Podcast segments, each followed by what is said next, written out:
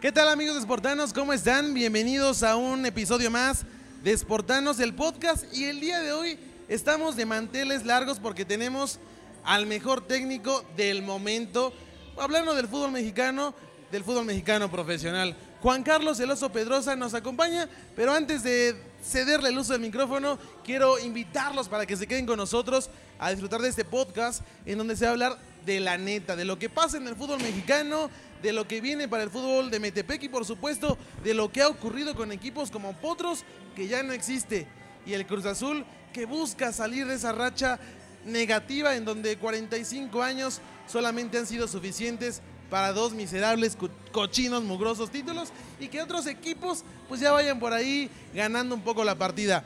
Carlos Castillo, Cris de mi lado acá y obviamente la personalidad del momento, Juan Carlos El Oso Pedrosa. Profe, ¿cómo está? Bienvenido. Hola, ¿cómo estás, Dion? Muchas gracias por la invitación, Cris. Tenía ya, estábamos haciendo la cuenta, 10 años que no la veía, Cris. Y este, agradecer aquí a la trompería, que es un lugar muy, muy padre, un, tienes una locación muy bonita para hacer tu podcast. Justamente la trompería es la casa del clamato más chingón y por supuesto nosotros después de todos los partidos del Toluca nos lanzamos por las tres de cajón. Aunque a veces otro muchacho de mi lado izquierdo como es Carlos Castillo, aquellos que tengan la fortuna de estar viendo este podcast o solamente escuchándolo por las diferentes plataformas, es Carlos Castillo. Carlos, ¿cómo estás? Te doy la bienvenida. Bien, aquí andamos. La verdad es que es un placer regresar a esta sucursal de Plaza Mayor, que siento yo es la que pues nos sentimos más identificados porque... Al micrófono porque luego te regañan, ¿eh? Porque estamos cerquita, porque ya nos conocen, porque las amistades también están cerca y ya vamos también haciendo esa amistad con las personas que trabajan aquí que siempre se portan pues muy bien con nosotros. Aquí está la mesa ya adornada y falta, falta el platillo estelar. Perfecto, y justamente otra personalidad, una belleza y por supuesto talentosa es Cris que nos acompaña desde Entre Diablos. Antes estaba en Mexiquense y ahora está con Esportanos siendo parte de este gran ejército. Cris, ¿cómo estás? Hola, Dioney, hola, Carlos. Ahora ya tenía, Oso tenía muchísimos años que no nos veíamos. Pues bueno, qué gusto. Volvemos a coincidir en este mundo del fútbol. Todos estamos en esta, en esta historia. Pues qué gusto estar por acá, ¿no? Y bueno, en la trompería también que sí, no ven invitados saliendo de los partidos, no se hagan, se van solos, pero aquí queda anotado para el siguiente, ¿eh? Que es Mazatlán. Ahí está la invitación para Cris. Bueno, vamos a iniciar ya con este podcast de lleno, con la información, con el contenido, con la carnita. Profe, cuéntenos, ¿quién es usted? Ya más o menos di parte agua de lo que es usted y obviamente en las publicaciones previas de este podcast pues se va a hablar de su personalidad. Estuvo en Potros, en Cruz Azul fue campeón y hoy dirige al mejor equipo, al equipo del momento, los artesanos de Metepec. Pero cuéntenos un poquito más usted, ¿quién es, qué hace, a qué se dedica? Bueno, mi nombre completo es Juan Carlos Pedrosa Díaz. Yo nací en Ixtapan de la Sal. Eh, mis papás me pusieron, mi papá me puso el oso, así que todos mis amigos y toda la gente que me conoce como ustedes, pues me dicen el oso, el oso Pedrosa. Tengo 43 años, nací el 15 de septiembre del 79. Eh, tengo tres carreras y una especialidad. Mi primera carrera soy licenciado de Derecho, egresado de la gloriosa Universidad Autónoma del Estado de México. Tengo dos carreras como director técnico, una en la U-Soccer en la Federación de Estados Unidos, donde estuve cuatro años estudiándola. Tengo la carrera de director técnico de la, eh, egresado del, del, ENDIT, este, que es eh, avalada por la Federación Mexicana de Fútbol. Hice una especialidad en la Universidad de Leipzig, Alemania, en el año del 2016, eh, que es especialidad en fútbol. Estuve seis meses haciendo la especialidad en Alemania y eh, llevo, este es mi año 14 como director técnico profesional. Ya hasta este sábado pasado llegué a 268 partidos eh, profesionales en todas las categorías que te da esa, ese récord de la federación. Estoy hablando desde eh, terceras divisiones, sub 15, sub 17, sub 18, sub 20, segunda división. O sea, ya no me falta la, liga de expansión, amigo, la primera división y la, y la liga femenil. Perfecto, y estoy seguro que para allá va si sigue trabajando de la forma en que lo está haciendo. Carlos Castillo escucha tres carreras, tú apenas como un muerto que eres, apenas si puede con una, y luego se queja que no puede venir a grabar que porque tiene tarea. No, no, no, aparte viene de una tierra de buenos recuerdos. Ah, no, ni me recuerdan ese tenor. ¿eh? recuerdos en todos lados. Ni me recuerdan ese tenor.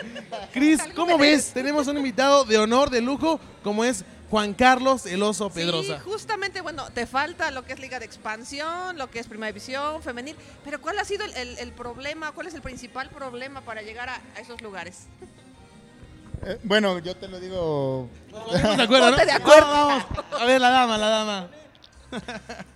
No, mira, yo creo que la lectura que tienen ahorita que fue un gran fracaso en el, en el Mundial como selección nacional, yo veía todos los programas que hay de deportes, de ESPN, Fox, Fox Sport y todo, y, mira que todo el medio del fútbol, eh, todos tienen una lectura correcta, tienen una, lectura correcta de qué es lo que falta, que esté el ascenso, el descenso, que los números de extranjeros, que por qué no se le da una oportunidad más a, las fuerzas básicas. Se habla mucho de la profesionalización de los directores técnicos. eh, no se habla mucho de la profesionalización de los directivos, que para mí es un, un área de suma importancia. Pero creo que en México eh, sí somos malinchistas. Ahí sí estoy de acuerdo con, con Hugo Sánchez, que siempre apostamos por esta parte de, del extranjero. Le damos mucho más valía al director técnico extranjero. O sea, eh, te voy a poner un ejemplo, eh, que es un director técnico que trabaja bien porque no ha tenido Larcamón. Venía de un, de un equipo de Chile siendo Escucha, argentino y, y le dan la primera oportunidad a, un DT joven, pero extranjero, y le daban primera división de Puebla, ¿no? Tenemos muchos casos de, de futbolistas que se retiran, están en el Endid, asisten o no asisten, y les dan así de, ah, bueno, para que aprenda, le damos la sub-20 o la sub-18. O sea, la verdad es que les dan muy buenas oportunidades a ellos. Así, a mí me tocó, pues, la otra parte de que yo sí o sí tengo que dar eh, resultados extraordinarios y, y muchas veces ni así, porque yo he tocado muchas puertas en el fútbol mexicano. Y tú sabes, Cristina, tú sabes, Dion, que, que los equipos de la primera división, los clubes son, eh, son clubes muy cerrados, ¿no? Estamos eh, desafortunadamente eh, en estos momentos en literalmente clubes de Toby, o sea, o clubes de amigos, o sea, ahí no importa si... Toluca. O sea, antes de que toques la puerta ya te están diciendo que está cerrada. Sí, ¿no? Literalmente, ¿no? Y, y este, yo, obviamente, pues en algún momento sí entra una frustración porque tú dices, bueno, en la categoría que hemos estado, hemos calificado, hemos llegado a finales, hemos eh, roto récords nacionales y, y, pues no, no llega la oportunidad, pero bueno, tenemos fe de seguir trabajando, sabemos que ese es el camino. Y yo creo que se debería de apostar más por el director técnico eh, mexicano, o sea, ahí sí hay mucho director técnico que se, se especialista, muchos van a España, ahorita que está de, de moda el MVP, van a especializarse en España, yo tuve la oportunidad de ir de Europa, o sea, eh, ahorita eh, estoy a punto de tomar una maestría de periodización táctica en Portugal. O sea, Que sí- nos lleve. Bueno, pero tienes, tienes toda esa preparación y bueno, hay, yo sé de entrenadores que lo hicieron en línea o que no fueron también, pero eso luego lo platicamos después. Claro, y justamente yo que le quería preguntar, este, de una primera experiencia, sé que he tenido muchas, ¿qué pasó con los potros? ¿Por qué ya no existen? Faltó lana, faltó pollo, cuando aquí llega el pastel de tacos, una especialidad de la trompería La Casa del Clamato más chingón, y también es la casa del Pastor Negro, ¿eh? Yo no lo encuentro. Nuestra casa. Que también nuestra casa. Ah, también, y también la casa del Oso Pedrosa, ¿eh? Ahorita le vamos a entrar a los tacos, profe. Pero se le... ven buenísimos. Están sí. buenísimos. Se ven buenísimos. Bueno, le preguntaba, ¿qué pasó con esos potros? ¿Por qué desaparecieron? Pues mira, eh, Potros eh, siempre fue un proyecto permanente, tú sabes, desde que se llamaban abejas y se llamaron, o sea, tenía una historia muy rica la Universidad Autónoma del Estado de México, hablando de fútbol, o sea, aparte del fútbol americano, que tiene una historia muy, muy enriquecedora. Eh, el proyecto la verdad es que iba muy bien, un proyecto permanente durante muchos años, se logró el ascenso en el, en el 99, que es un ascenso, uno de los Yo estuve. ascensos uno de los ascensos históricos con el profe Carlos, Carrido, Carlos, Carlos Garrido, Garrido. con el profe Enrique Saucedo en paz Ah, descanse. sí, también. Y esos Saucedo. años este, gloriosos, después se apagó un poquito y después este, se vino hacia arriba con el profe Martín Álvarez, eh, ya la incorporación de, de otra generación de entrenadores. Y bueno, ahí tuvimos ya un boom, eh, llegando a dos finales seguidas con la tercera división. El récord nacional de la tercera división lo tengo yo con 39 partidos este, consecutivos ganados. Sí, ese Algo que no va a ser nada fácil ni con los propios artesanos. Sí, es eh, cuando fue la presentación de Artesanos de Metepec, eh, el presidente entre broma y broma me decía, ah, mira, está muy fácil, nada más tienes que romper tu récord y, y listo, ya estamos en la segunda división. Le dije, no, no es tan fácil, pero bueno, ahí vamos. Y se veía un proyecto muy sólido. Eh, a mí me tocó estar desde jugador en el año 2000 con el rector que era el doctor eh, Uriel Galicia. Y este, estuve como jugador, después estuvo el rector López Castañares, que falleció en estos días pasados, en paz descanse. Y me tocaron cerca de cuatro o cinco rectores en mi transcurso de tanto cuando jugaba, estudiaba y todo, y se veían proyectos sólidos. ¿Cuándo viene? Yo creo, porque eh, la cúspide de este proyecto, cuando se hace el ascenso de la segunda a la Liga de Expansión, esa la verdad es que fue, eh, fue un gran logro de la universidad, haciendo un, un segundo ascenso, que ascender un equipo tanto de tercera, de segunda, ser campeón en cualquier rama es muy complicado, Dios. O sea, sea, sea la sub 15, la sub 17, es muy complicado ser campeón en el fútbol mexicano. Y eso te habla de la calidad de jugadores que hay en el fútbol mexicano. Y bueno, ya sigue esta y, y ahí yo creo que el punto de declive es cuando eh, intentan copiar un, un, formato muy parecido al de los potros de la, eh, al de los Pumas de la UNAM Ajá. haciendo un patronato, patronato, para que ese patronato se encargara de, de buscar patrocinadores, de buscar este, estos eh, contratos televisivos, estas, pues todo lo que nosotros sabemos que se mantiene un equipo de, de la liga de, de, expansión. Yo creo que el, el colocar a gente que, uh, pues que no es del medio, que no es gente que tiene, que tiene esa experiencia, ese conocimiento. Eh, después yo creo que un poquito ahí el flashazo de, del entorno, de la fama, porque se veía bien el proyecto, la verdad es que se veía bien. Eh, Oye, pero perdón que te interrumpa eh, un poco en ese tema. Eh, el compromiso, justamente hablábamos de los directivos, de que se profesionalizaran, todo esto. Cuando Potros asciende en el 99, justamente fue por Mariano Salgado, que era alguien muy apasionado del deporte, que estaba muy, muy entregado. Ahora que mencionas este tema de un patronato, si tienes directivos que no se meten al tema, pues ahí tienes los resultados, ¿no? O sea, tristemente, pues no sabes a lo que estás entrando al fútbol, ¿no? Que no es, no es tan sencillo. Se ve muy fácil, pero no es tan sencillo, ¿no? Sí. Bueno, a mí también me tocó ese tema que fue en, eh, en el periodo de, de, rector López Castañares.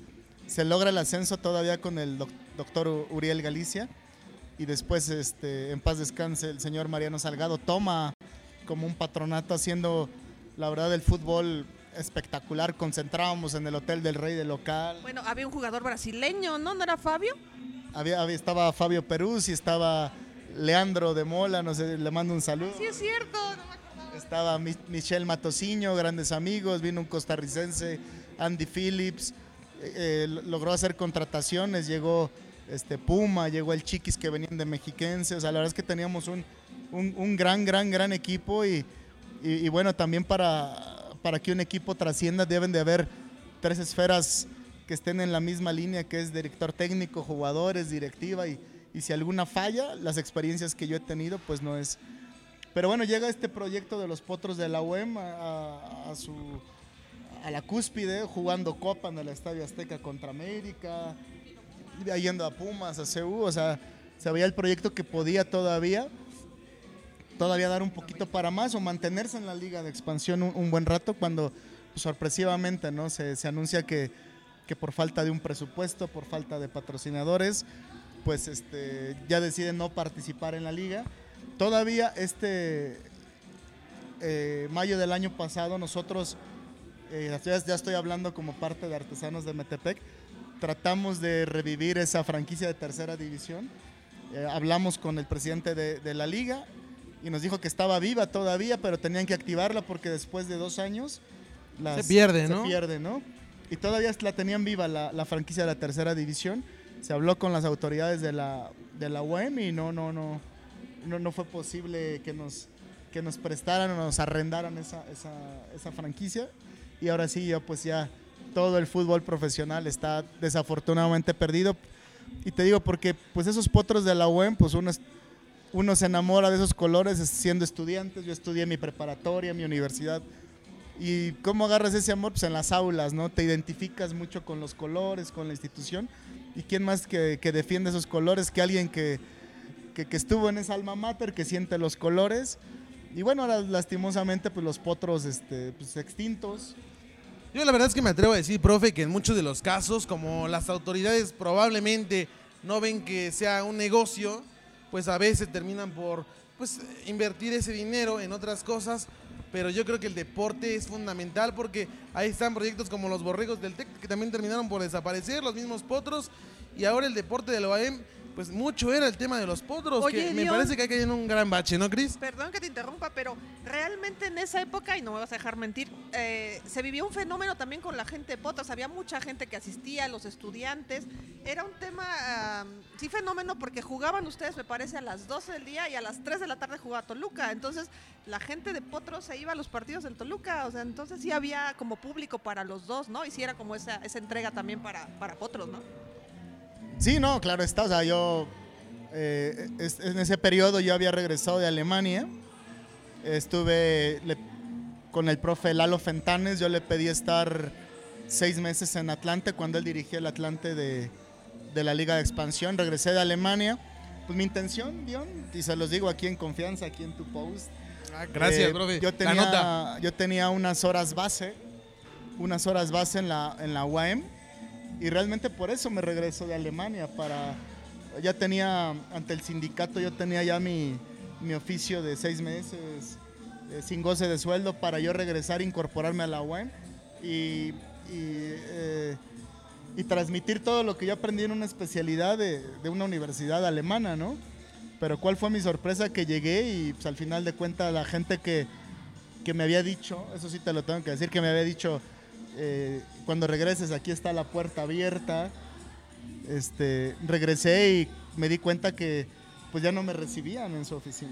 Claro, son cosas O que sea- pasan, ¿no? Y que a veces tras las ba- bambalinas uno no se da cuenta de ese tipo de cosas que ocurren, pero bueno, la intención es que siempre una institución vaya para adelante. Y bueno, tal vez la- las puertas de los potros no se abrieron, pero sí se abrieron las de la máquina cementera de Cruz Azul. ¿Cómo se da todo este traspaso de, de estar pues, en una ciudad pues, pequeña hasta cierto punto a llegar a la capital del país con un equipo todavía más poderoso y me atrevo a decir que es uno de los más importantes de América Latina. Llega Cruz Azul, hace magia y termina por ser campeón con la máquina. Sí, bueno, yo regreso de Alemania, estoy estos seis meses en Cancún. Eh, antes de llegar a Cruz Azul, yo estuve un año todavía en el TEC de Monterrey, Campus Ciudad de México. Y por la situación geográfica, pues el Campus Ciudad de México está en periférico, ahí en el sur.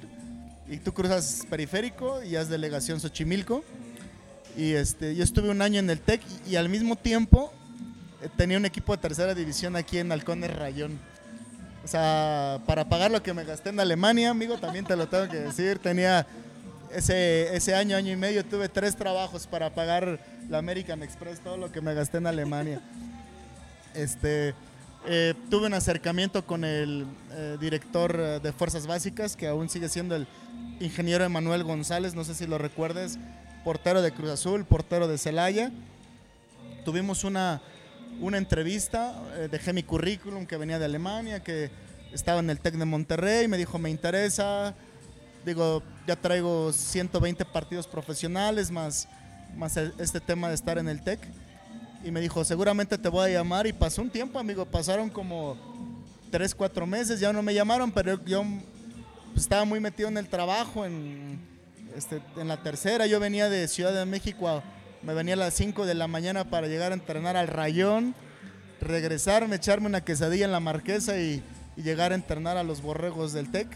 El fin de semana yo tenía un programa de, en mi municipio de, de llevar a los niños a, a los estadios, que es algo que siempre he tenido de, de que como a mí me pasó de que yo cuando fui a un estadio me enamoré de este deporte. El primer estadio que yo conozco es la Bombonera, cuando yo era un niño, y de ahí me nace el amor por el fútbol. Yo digo, a los seis años dije, yo quiero vivir de esto, yo quiero ser parte de esto. Y de ahí hasta hoy, amigo, así, así ha sido. Así que una de mis misiones de vida es que los niños de mi municipio y de los municipios de alrededor, que es Tonatico, Zacualpan, Coatepec, conozcan el estadio. Los he llevado al Estadio Azteca, los he llevado a la Bombonera, con ayuda de las directivas, con ayuda de padres de familia, con ayuda de patrocinadores.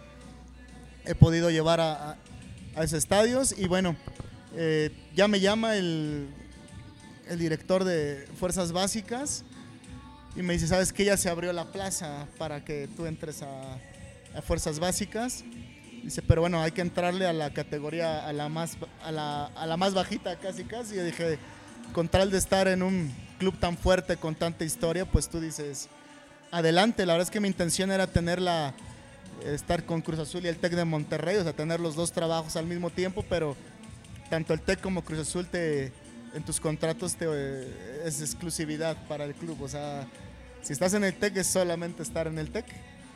Ya no pude llevar a los dos a la par y pues obviamente valoré que pues estar en una institución como Cruz Azul deportivamente eh, podía darme mejores dividendos y, y entramos el, el, primer torneo que estamos en la sub 15 es, el somos campeones con el gringo Castro el profe gringo Castro que yo le reconozco gringo que, que llegó a cambiar mucho del ADN de, de esa categoría y después durante el tiempo que él estuvo después él estuvo en la 17 eh, cambiamos ese, ese, ADN que teníamos, que, que se venía manejando de, años pasados, a ser un equipo competitivo, a ser un equipo que, que, llegara a, cualquiera, a cualquier plaza y, y, y, tuvieran miedo de que llegara a Cruz Azul. Lo logramos, fuimos campeones y de ahí nos fuimos, amigo, a competir en la 17, a competir en la 15. Después el gringo salió porque se fue a Querétaro de auxiliar de primera división. Yo me quedé de ETA en la 15, después subí de, de auxiliar técnico de la 18, luego auxiliar técnico de la 20, con el profesor Armando González, que ahorita es auxiliar técnico del equipo Mazatlán. Ahí llegamos a la primera semifinal de la sub-20. ¿sí? Después me voy a Cruz Azul Hidalgo, fui auxiliar del profe Joaquín Moreno, que ahora es auxiliar de primera división, técnico interino. Ahí llegamos a la final contra Irapuato, perdimos el ascenso con Cruz Azul Hidalgo. Y ese mismo año, amigo, llegamos a la final de la sub-20, ya yo de auxiliar del profe del Chule Orozco, que ahorita está en la selección nacional de Perú, auxiliar técnico del profe Reynoso. Y ese año perdimos la final en mayo de ascenso y la final de, de sub-20 contra Torreón. O sea, fue un año que fue muy bueno, pero hubiera sido extraordinario si uno de los dos campeonatos se, se hubiera dado y bueno, nos quedamos en la, en la orillita y después de cuatro años este, me dijeron vete de vacaciones, como cada año tenemos vacaciones. Ya cuando regresé, pues ya, pues la misma amigo, ¿no? Así de, ¿sabes qué? Pues este, grandes resultados, grandes números. Yo hice 100 partidos en Cruz Azul. Y tenemos, tenemos este, pues en todas las categorías. Eh, tenemos jugadores que fueron en primera división, que fueron campeones, que los tenemos desde la sub-13, como Rodrigo Huescas, como Alfredo Cabañas, que es un portero que ahorita está en Alebrijes de Oaxaca. Y los de la 20, que ahorita Cruz Azul tiene una camada sub-20 que es de muy buen nivel. Está Miguel bueno, Ceseña, y uno de ellos, uno de ellos es de aquí de, de, San Mateo Atenco, ¿no? El caso del hijo de Josué Díaz, ¿no? Que también estuvo en Toluca. Sí, de hecho, eh, Josué Díaz, este, a través de su papá, que es un gran amigo, pues lo llevamos primero a la sub-17 a Cruz Azul. Oye, pero ¿cuál es el problema? O sea, bueno, Josué Díaz sabemos que estuvo en Toluca, estuvo en Potros, pero ¿cuál es el problema? Si él es de Toluca, ¿por qué irse hasta Cruz Azul y no quedarse en Toluca? Bueno, este niño nunca fue registrado en Toluca, él estaba como, lo tenían como en una categoría que no daba minutos como profesional. De hecho, primero se tuvo que ser registrado en una tercera división. Pero nunca estuvo en Toluca, o sea, pero me refiero a por qué no hacer una visoría y que a lo mejor llegara, en lugar de llegar a Cruz Azul, llegara a Toluca. Eh, bueno, eso hay que preguntarle a los visores de Toluca, ¿verdad, amigo? ¿Qué ¿Verdad? pasó? ¿Qué Era ocurrió? Una pregunta, era una pregunta. Es que el tema, a lo que voy, el tema es que cuántos jugadores de Toluca han salido, cuántos jugadores del Estado han salido. El último por ahí, me parece, fue entre Eugenio Villazón, el Grillo Cruz Alta, Hassan Viades y creo que Albarrán de Tejupilco por ahí y no sé quién más, ¿no? Párale de contar, ¿no? Sí, mexiquenses es, es difícil uh, uh, porque han debutado, pues como es la, la, tradición también de Toluca, de debutar gente de Guadalajara, gente de... Pero, ya no, porque ya no existe la escuela. Ya no existe... Pero ¿qué crees? Ahorita estuve en Guadalajara en enero y estaba el profe Flaco Macías y, y me decía que todavía funcionaba. Bueno, platiqué un poco con el flaco y me dice que, que, funciona, pero ya no como la traía Rogelio Becerra, que era tener jugadores que, que, jugaran, que fueran de ahí, como el caso de Chava, que los traían. Ya no funciona así. Ahora ellos van a los municipios de Guadalajara a ver jugadores, los observan en un tiempo y más o menos entienden que los traen a Toluca para que los prueben ya aquí. Y si no dan aquí el ancho, pues los regresan, pero ya no es el proceso que se hacía anteriormente, de estar netamente en la escuela de Guadalajara. Y es una lástima, ¿no? Porque cuántos buenos jugadores yo tuve varios compañeros, Eric Espinosa, eh, tuve al ruso, no sé si te acuerdas del ruso, un central que debutó en Chivas, y así una infinidad de jugadores muy buenos que venían de, de esa escuela y pues es, es- es una lástima, pero esas son las constantes mu- muchas veces de los clubes, ¿no? O sea, vienen haciendo algo bien y, y- y lo quitan y pensando que una nueva tendencia puede hacer mejorar para un club y- y termina sin funcionar, ¿no? Bueno, son cosas que pasan en el fútbol y yo estaba escuchando todo lo que comenta el profe. Se queja de 3, 4 meses, yo busco 8 años llegar a Cruz Azul. Algún día estoy casi seguro que va a suceder. Profe, y como lo ha mencionado, ¿no? Este, han sido circunstancias las que han ocurrido en sus casos. Así que Charlie ya está temblando. Si algún día lo mando de vacaciones, Chris, ya va a decir, ya no voy a regresar. ¿Qué pasa ahí, Charlie? ¿Quién sabe? ¿Quién sabe qué tal si tú te llegas a manejar igual como esos directivos que ahorita que estaba platicándonos lo de la UEM, pues se me vino a la cabeza que al final de cuentas pues la serie de Club de Cuervos es prácticamente un poco parecida a la realidad que vemos en el fútbol mexicano con tantos ajustes o tantas personas que llegan a puestos digamos importantes dentro de la dirección de un, un equipo de fútbol que al final de cuentas pues los adoptan pues por un contacto, porque es pa- hijo de, de tal persona, pero no realmente por sus capacidades o por su pues su aprendizaje que hayan adquirido para llegar a un equipo de fútbol. Justamente esta serie es muy buena, profe. ¿Ha tenido la oportunidad de verla? No, no, no tengo mucho tiempo de ver eh, series ni te- y es algo que a mí me el cine me fascina, pero pues paso mucho tiempo, la verdad es que paso mucho tiempo editando mis videos para las charlas, tengo dos charlas por semana y paso mucho tiempo viendo mis, mis juegos, viendo, estudiando al rival y, y es algo que tengo que aprender en mi vida, equilibrar mi vida porque todo el mundo me habla, no, y esta serie está muy buena, está, y yo... Bueno, debería de reventársela. Y tiene toda la ¿Cuál razón del mundo. Club de Cuervos. Ah, Está los que muy estuvieron en la buena. Johan Cruyff, ¿verdad? También, también. Pero. ¿saben qué? Yo veo al oso Pedrosa todos los días dando pláticas ahí con los chavos de artesanos, que es el uno de los siguientes temas, que sí es un tema de estudio, de, de meterse, de echarle pluma, y que uno se imagina que nada más se ponen el traje, dirigen, y no es así, es... Aparte de eso, he visto, lo sé, y yo, yo pensaba que eso de oso, o este mote, no solamente era, pues justamente, pues un apodo de su papá, ¿no? Como lo mencionaba, sino porque, pues también está bastante fornido, yo imagino... Un mano a mano que me marque el oso, la neta salgo volando, No, sí. pero aún así le gano, ¿eh? Aún así. Por el look que le- es por el look que le hicieron ahorita. Ah, Perfecto, a ver, que lo, mo- que lo presuman, No ¿no? lo Sí, andes ya. balconeando que te van a andar balconeando a ti. Una cosa bárbara. Profe, ¿cómo se da la oportunidad de artesanos? ¿En qué momento de su vida llega? ¿Para qué está artesanos? ¿Si le va a alcanzar? Eh, ¿Es un tema de trabajo? ¿Es un tema también de billetazos? ¿Es un tema de qué para poder ascender a la siguiente, pues a la siguiente división? Que no es nada fácil, son como 40 mil equipos. Es un viaje muy largo ya en las... A partir de los 16 avos, ¿no? 32 avos, 42 avos, no sé qué sea, una cosa bárbara. Es viajar lejos, a veces, bueno, pero este equipo sabemos que tiene apoyo y que lo pueden lograr. ¿Para qué es artesanos? No, ar- artesanos, pues llevamos tres cuartos del torneo siendo líderes nacionales, peleando con otro equipo que es el CDMX. ¿Y para qué está? Está para, para ser campeón. La verdad es que eh, los objetivos son muy altos para ser el primer año de creación de este equipo. Eh, yo he hablado con los, con los dueños desde el primer minuto que yo salgo de Cruz Azul y pasó algo también peculiar, ¿no? Cuando dicen, cuando es algo para ti, es para ti, ¿no? Porque salí de Cruz Azul y yo tenía dos propuestas. Una para ser auxiliar técnico de un director técnico que fue de Cruz Azul, que él estaba trabajando en primera división en Centroamérica y me pidió que yo me fuera de, de su auxiliar técnico. Yo le dije, ¿sabes qué? Sí. Me dijo, vamos a llegar a tal equipo en Honduras.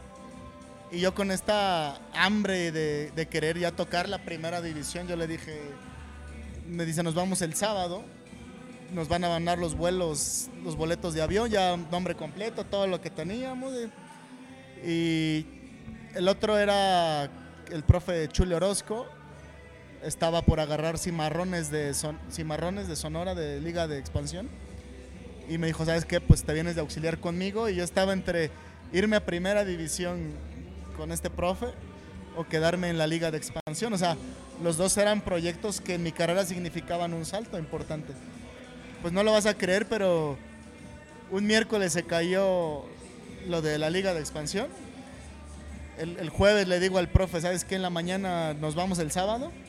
Y el jueves a las 11 de la noche, 10 de la noche, me dice, ¿sabes qué? Se cayó, agarraron a Américo Escatolaro, un jugador que jugaba Necaxa. ¿no? Así es el fútbol, o sea, de tener ya, haber hecho ya estando haciendo mi maleta, avisarle a las, a mi familia, me voy el sábado, a tres doritos después estar sacando la, la ropa de la maleta así de... Que siempre no. Esa misma noche, pues recibo, recibo una llamada. O sea, te estoy diciendo, yo pegué un grito a las 10 de la noche, decía, no, no puede ser, ¿cómo es posible? La... Y mi mamá ya estaba dormida y salió, ¿qué pasó? ¿Todo, todo bien? No, todo bien, no, no, no. tú duérmete, no me hagas caso. ¿no? A una hora, a las 11 de la noche, recibí una llamada de, mañana queremos una cita contigo para platicar de y era el proyecto de artesanos de Metepec. O sea, cómo es la vida. Todavía en la, ya acepté el reto. Eh, literalmente empecé con tres balones haciendo visorías con 20 jugadores.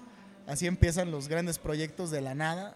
O sea, empezamos de cero. Yo con, con el que hoy funge como mi utilero, que es un- una gran persona. Y de ahí sea, empezamos de cero, de cero yo hablándoles a mis amigos que me mandaron gente para hacer visoría. Eh, tuvimos una gran fortuna que se deshizo Cime Soccer, que se, deshici- se hicieron tres equipos y de ahí empezamos a ser un equipo muy competitivo. Hablé a gente que yo conozco, me traje dos niños de Cruz Azul, o sea, y dije, con este equipo si compito, hicimos una excelente pretemporada de ocho semanas y hablé con los dueños y les dije, ¿saben qué? Pues con este equipo podemos hacer cosas muy importantes. ¿Qué son cosas importantes? Y yo les dije, mantener un invicto otra vez. Y como que al inicio me dijeron, ajá, sí, ahorita vamos a ver. Yo creo que el proyecto ya se consolida bien cuando en la jornada 8, la jornada 9 que le ganamos a Toluca, en- tú estuviste allá en Metepec y estuvieron presentes los dueños, estuvieron presentes muchos directores del ayuntamiento de ya dijeron, ¿sabes qué? Sí tenemos equipo para hacer algo importante. Y de ahí pues eh, terminar en diciembre también sin perder con las... Ahí nada más tuvimos un empate y todos, todos los partidos ganados. Y este, hablamos con la gente para tener unos refuerzos que yo ocupaba para... Yo dije, con estos cinco o seis refuerzos yo, yo llego a la final. Hablé con los chicos, les dije cómo estaba el proyecto, aceptaron venir aquí a Artesanos de Metepec y hoy, y hoy estamos ilusionados, estamos trabajando muy fuerte eso sí, con los pies en la tierra, con mucha humildad. Ya he tenido otras experiencias de que se nos van los pies tan- un centímetro arriba del piso y, y- y el fútbol es la mujer más celosa que te puedes, más celosa que tu ex, Dion, para que te imagines. Y ahora sí me está quemando. Qué bueno que lo dije. O, o te confías y te meten ocho. No, sí. eh, y te meten ocho. Y como la frase que acaba de decir Carlos Castillo, los pies en la tierra, pero la cabeza en el cielo, pensando en todo lo que pueden hacer. Y la verdad es que no es por nada, pero este equipo de artesanos te contagia. Yo trabajo en el ayuntamiento de Metepec y he mirado cómo es que paso a paso este equipo se ha ganado la credibilidad y por supuesto también la pasión porque empezaron yendo 100, 200 personas y este fin de semana más de mil personas estuvieron presentes por morbo, ¿no? Para ver un Artesanos contra Toluca, Toluca Artesanos, porque cierto, es así. La primera vez que se enfrentaron, Artesanos le puso en su madre al Toluca. Así de fácil, Qué triste. así de sencillo. Van más que a la femenil del Toluca. Imagínate, van más que a la femenil y más prensa, ¿eh? La verdad es que mucha prensa se dio cita, menos Carlos Castillo que lo mandé de vacaciones. Ay, ya está Con la intención de no regresar. Claro, y la verdad es que este equipo lo está haciendo bien. Recibimos nuestra playera ahí bonita de artesanos y es un equipo que pues juega cada 15 días en la unidad deportiva Martina Alarcón y Sojo La Hortaliza. Entrada gratuita, un ambiente muy peculiar, muy familiar y ojalá que vengan muchos más éxitos para este equipo de artesanos que ya se comprometió. El invicto, por lo menos hasta ahorita lo han conseguido y me parece que ya chocaron contra los más fuertes. Entonces ya lo demás, ya ahí está. A ver, ojo, no hay que confiarse, profe.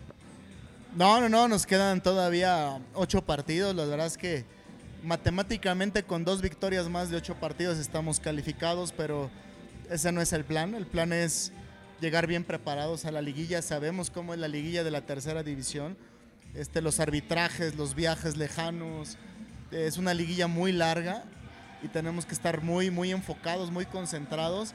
Pero bueno, para este, para este tema, eh, también yo hablando con los propietarios, que son muy jóvenes, la verdad es que cuando yo hablaron la primera vez conmigo, pues yo me sorprendí porque uno tiene 28 años, o sea, son, son, son jóvenes empresarios que están apostando por el deporte de, de, de Metepec, por el fútbol. Y esta semana pasada tuvimos la incorporación de, de uno, para mí, a mi parecer, de uno de los mejores psicólogos deportivos, que es eh, el doctor Juan Carlos Pérez. Sí, eh, yo hablé con él, es gran amigo, tenemos gran amistad y, y tú sabes que el trabajo mental para mí implica el 99% de toda actividad. El 99% de toda actividad es el trabajo mental. Eh, sobre todo de la parte inconsciente, porque de la consciente pues todos estamos conscientes de que si te tomas una coca te va a hacer mal, ¿no? Pero sí, y el día de mañana se incorpora y ese vas a tener tú la primicia, este, un preparador físico de primera división que es, tú lo has de conocer muy bien, Cris, que es el profesor Orlando Serna. Ah, sí, de- estuvo en Toluca En muchísimos Toluca años, acaba de salir. Estuvo con el, el profe Chepo de la Torre. Sí, él estuvo en primera división, entonces estuvo... Muchos años, también es un amigo, salió de Toluca el semestre pasado. Sí, justamente. Yo le pedí que se incorporara, este, es un, como un favor personal que venga a apoyarme estas, estas siete semanas. Y bueno, estamos haciendo un, cuerpo técnico, está Miguel Almazán de auxiliar, está Gustavo Contreras, que también tiene mucha experiencia, este, Manu Garduño, que es un, un, un DT que tiene un futuro muy, muy, muy interesante, hay que seguirle la pista. Y yo creo que tenemos un complemento muy, muy bueno en cuerpo técnico, tenemos grandes talentos en, como futbolistas y la palabra clave en todo esto es el, el compromiso, amigo. Yo tengo tres compromisos muy fuertes en mi vida y uno de esos compromisos es con mis jugadores. La verdad es que, que tú vieras cada entrenamiento, o sea, este es un hambre que muchas veces en el profesionalismo tú lo, tú lo ves, Cris, que se pierde. Esta hambre de trascender, esta hambre de, de querer jugar en otra división, de, de- de- de estar hartos de, Sí, te lo voy a decir en tu post, o sea, estamos hartos de comer mierda, ya, ya comimos mucho veneno y queremos estar en otra categoría. claro. Y esta hambre de trascender también de mi, de mi persona es lo que nos ha mantenido. O sea, ahí tenemos una competencia interna y tú los ves trabajar y trabajan como unos leones. Y ahí es donde te das cuenta que este tipo de jugadores podrían hacer mucho por una selección nacional, no como lo que pasa en primera división, no justo lo que estás mencionando. Así es, y, y ese compromiso que yo tengo con ellos, ellos lo tienen conmigo, y esta parte, esta palabra que, que hoy en día es muy difícil, ya está en extinción, ¿no?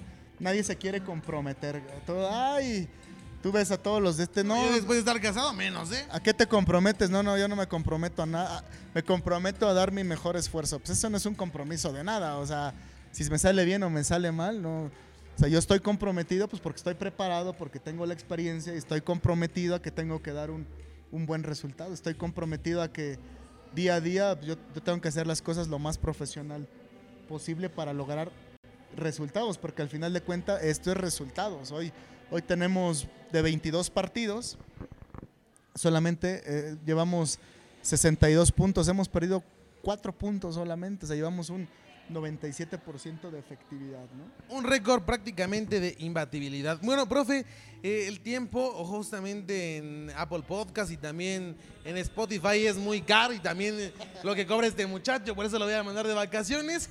Ya prácticamente para despedirnos quiero pues hacer una dinámica muy corta y ya después de eso vamos a ir con los, los saludos de Cris y también de Carlos Castillo y la frase matona para que la vaya preparando. Profe, es una dinámica muy rápida. Yo voy a decirle 10 palabras, usted la primera que piense me la responde, así con una sola palabra. ¿Ok? Así de fácil y de sencillo. Entonces le voy a poner un ejemplo. Si usted dice, yo le voy a decir chela, usted puede decir fría. Y usted ya lo demás, ¿no? Así es que vamos a iniciar. Potros, Mi alma mater. Cruz Azul, Uy, un, un amor, pasión. Ixtapan de la Sal, Uy, Ixtapan de la Sal. Cállate. Poner el, al- poner el alto el nombre de mi municipio como me lo enseñó mi papá.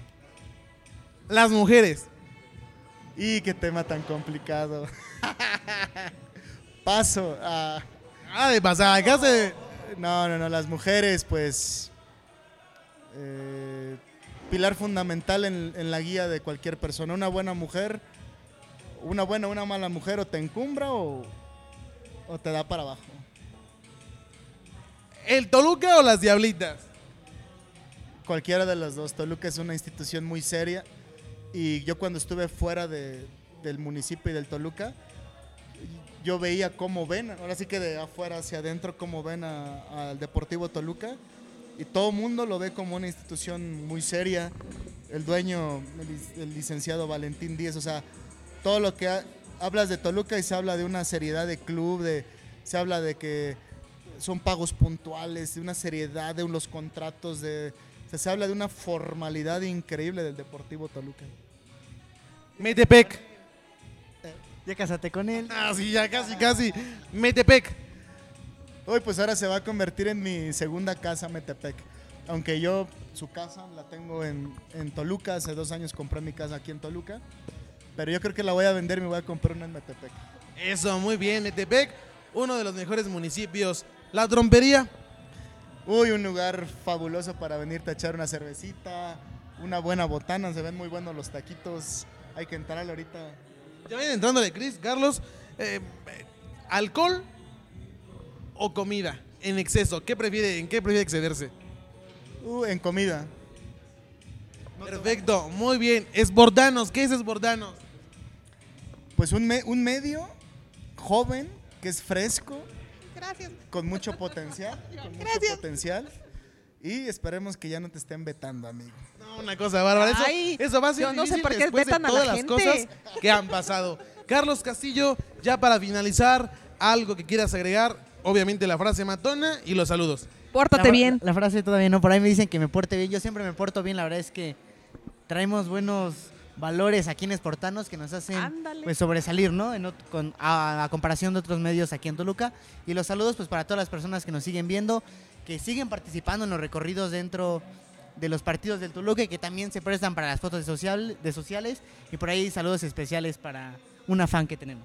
Eso es todo. Habló Carlos Castillo Lozano. Bueno, continuamos con Chris. ¿Algo que quieras agregar? Pues- ¿Algún saludo? Y por supuesto, ¿qué No. te pareció la personalidad del día de hoy? No, bueno, ya hace muchos años que nos conocemos, me dio bastante gusto cono- volverte a encontrar y saber todo lo que has hecho en este medio del fútbol. A veces no se conoce y se necesita gente preparada en este medio para poder sobresalir, ¿no? Entonces, hablo del fútbol mexicano, ¿no? Entonces, pues un gusto volver a compartir contigo. Y bueno, saludos ah, pues, a la gente de Entre Diablos, porque si no se me ofenden, y eh, a toda la gente que saludé ayer en el estadio también, este, muchas gracias, ¿no?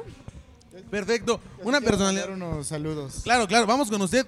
¿Qué le pareció estar acá con nosotros? Saludos a quién y qué le pareció en, en general con nosotros.